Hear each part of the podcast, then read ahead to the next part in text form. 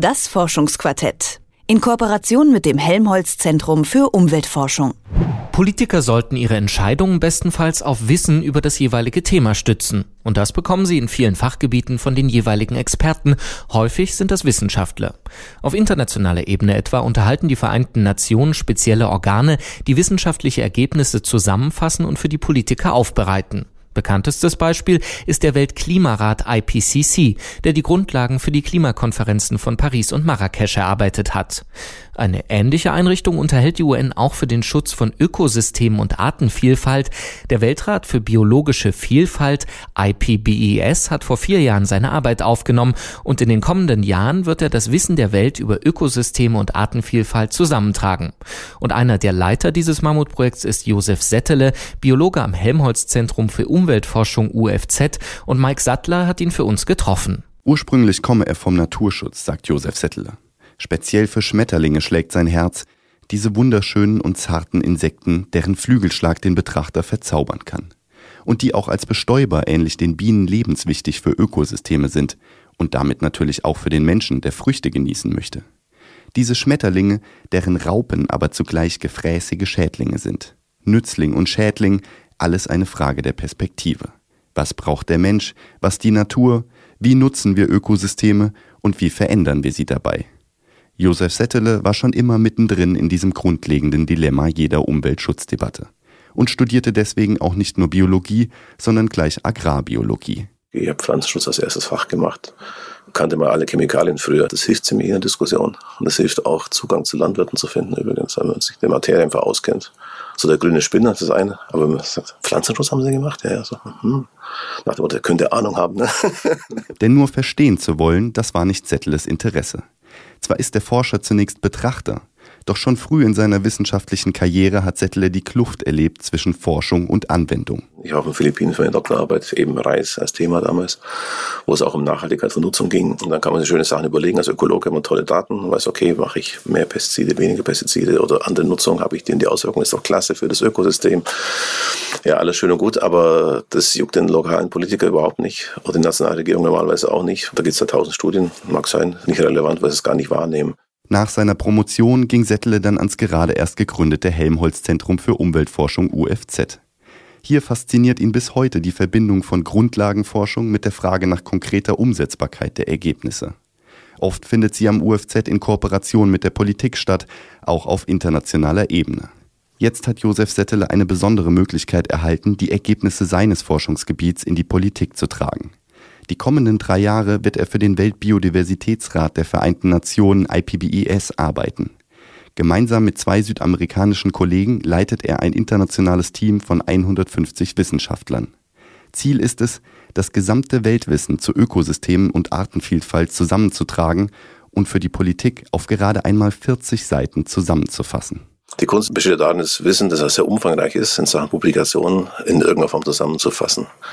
Wenn wir bedenken, weltweit haben wir zurzeit pro Tag 6000 Publikationen im Wissenschaftsbereich, Natursozialwissenschaften 6000. Natürlich kann das keiner lesen, ist auch klar.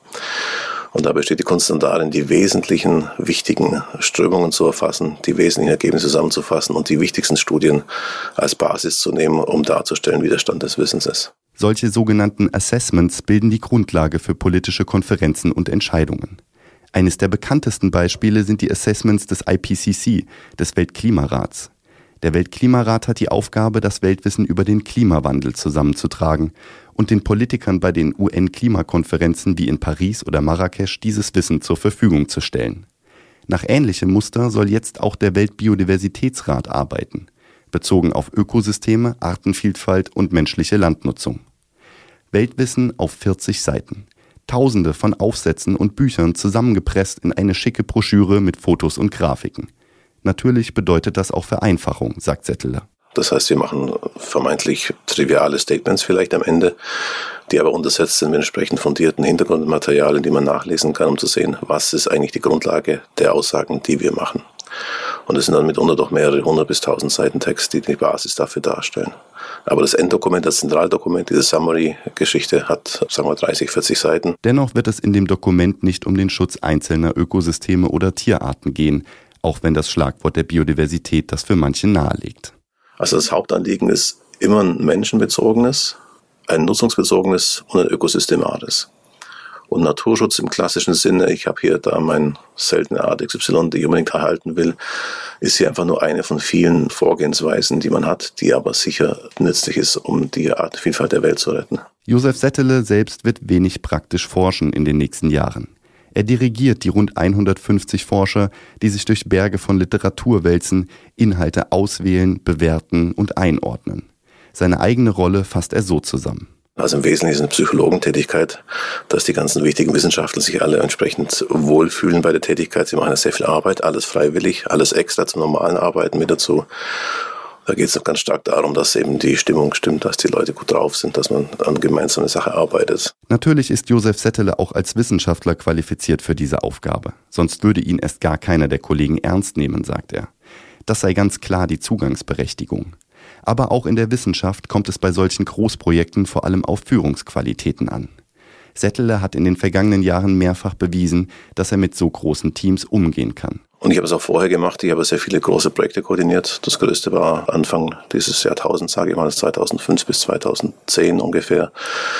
Ein EU-Projekt zur Biodiversität mit 68 Partnerorganisationen und 250 Wissenschaftlern. Also ich habe sechs, sieben Großprojekte gemacht in den letzten 20 Jahren, wo es immer darum ging, Leute zum Kooperieren zu bringen und konstruktiv zusammenzuarbeiten. Diese Arbeit hat ihm viel Erfahrung eingebracht. Wichtig findet er vor allem, sich mit den beteiligten Forschern immer wieder intensiv zu unterhalten. Eine Vertrauensbasis aufzubauen sei wichtig, ein gemeinsames Ziel zu verfolgen und nicht als Chef die eigene Agenda durchzudrücken. Gerade mit international renommierten Wissenschaftlern und Politikern sei das aber nicht immer ganz so einfach. Da wir ja sehr viel mit vielen Menschen zu tun haben, die auch sehr wichtig sind, sich so fühlen oder auch so sind, je nachdem, je nach Sichtweise. Und alle natürlich auch ein bisschen vorne dran stehen wollen. Und da ist es ein bisschen schwierig, immer die Balance hinzukriegen, dass auch alle ihren entsprechenden, soll man sagen, verdient gefühlten Anteil daran haben. Die Aufgabe beim Weltbiodiversitätsrat wird viel Zeit in Anspruch nehmen. Settele wird kaum dazu kommen, seine Forschungen am Umweltforschungszentrum weiter zu verfolgen. Hier springen Kollegen für ihn ein. Das UFZ hat extra Stellen geschaffen, damit andere Forscher seine Projekte weiterführen können. Dass keine Arbeit liegen bleibt, während er für die UN tätig ist, war für ihn zwar eine Bedingung gewesen, dennoch lässt Settele keinen Zweifel daran, dass die Ernennung für ihn nicht nur eine große Ehre, sondern auch die Erfüllung eines Traums ist.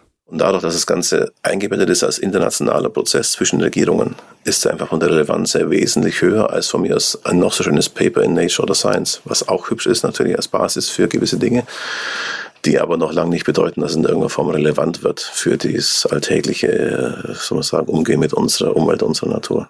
Das sagt Josef Settele vom Helmholtz-Zentrum für Umweltforschung UFZ. Im Auftrag der Vereinten Nationen soll er das Weltwissen über die Artenvielfalt und Ökosysteme zusammentragen.